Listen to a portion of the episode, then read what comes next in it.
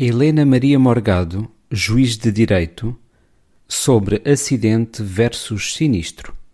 Há uma desculpabilização do ato quando se fala em acidente versus sinistro.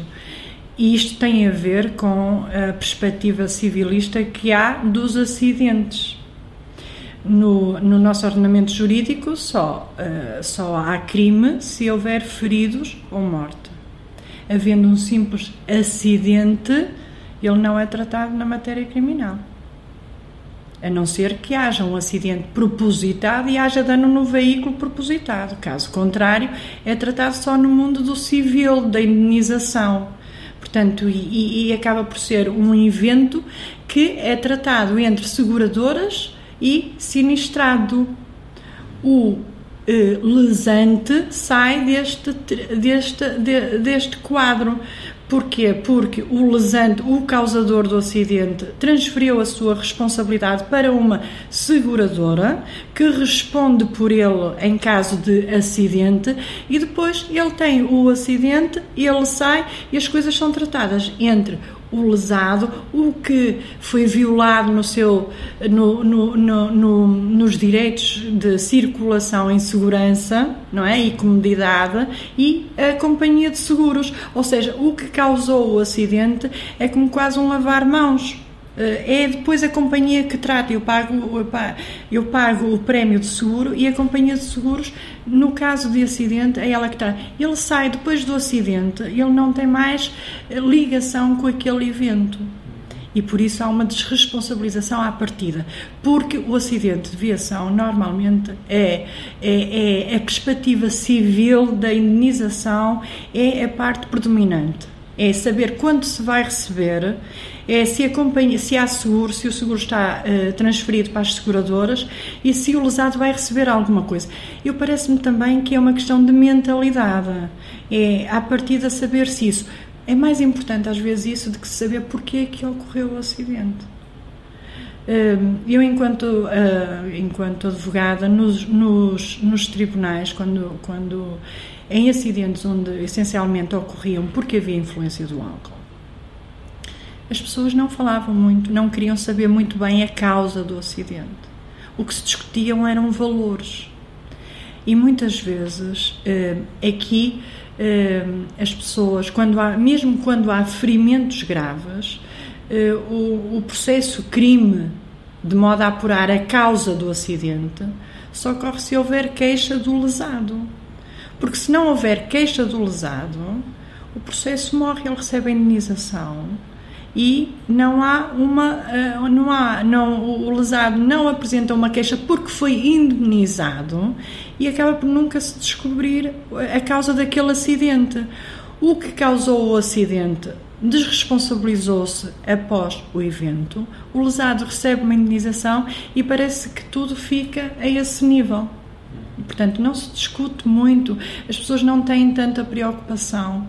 Eu penso que essa mentalidade se alterou ultimamente, até porque as indenizações que se atribuíam eram muito baixas, eh, que tinha a ver também com o capital de seguro que nós transferíamos, o seguro obrigatório, eram valores, eram valores irrisórios, que não cobriam de, de, de maneira nenhuma os prejuízos que se tinha com os acidentes e, e, entretanto houve uma evolução, houve um aumento enorme. Os próprios tribunais começaram a atribuir indenizações muito mais elevadas e as companhias de seguro foram obrigadas aí a alargar o, o, o montante do, do, capital seguro. Um, mas continuo, eu tenho ideia ainda, mesmo nesta experiência que eu tenho agora atual, em que a grande preocupação não é tanto discutir-se a causa do acidente, mas passar-se para as consequências e é em termos de valores, em termos de indenização. Portanto, aquela parte de, de por isso é que há quem defenda que devia de haver uma socialização do risco, independentemente de haver culpa, eh, havia de haver alguém que se responsabilizasse eh, pelo, pelos danos causados por aquele acidente. Mas ao criar-se a socialização do risco, deixa de se falar em causador do acidente. Portanto, o causador do acidente deixa de ter aí alguma, algum significado. Porque eh, a circulação da estrada é um ato comum do dia a dia, é um ato praticado por quase todas as pessoas eh, que, que, que tirem a carta de condução e que tenham veículo, circulam na estrada. O pegar numa arma é diferente quando se pega numa arma, já porque a avaliação da culpa é algo que é interior à própria pessoa. Quando nós estamos perante a dinâmica de um acidente, Saber se o acidente pode ter ocorrido com uma negligência leve, grave ou mesmo com uh, dolo eventual no sentido de eu estou embriagado, eu vou conduzir e admito que possa ter um acidente e mesmo assim eu conduzo. Isto é um mecanismo interior da pessoa que, ao julgador e aos olhos das outras pessoas, é impossível de, eh, de, de descobrir se não for através de indícios. Certo?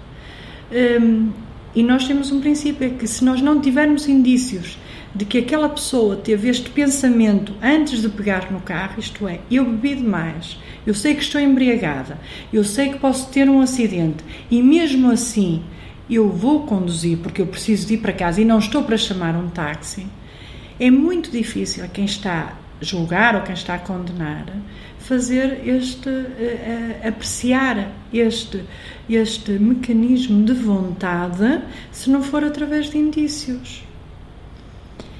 E não tendo esses indícios, acaba por se beneficiar o infrator. Porque há o princípio de que, uh, havendo dúvida, absolve-se.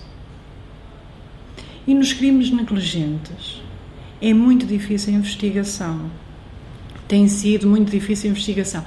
E também são crimes que eram tratados como, como não havia uma intenção criminosa, era qualquer coisa que acontecia independentemente da vontade, havia só apenas uma violação do dever de cuidado circular em segurança.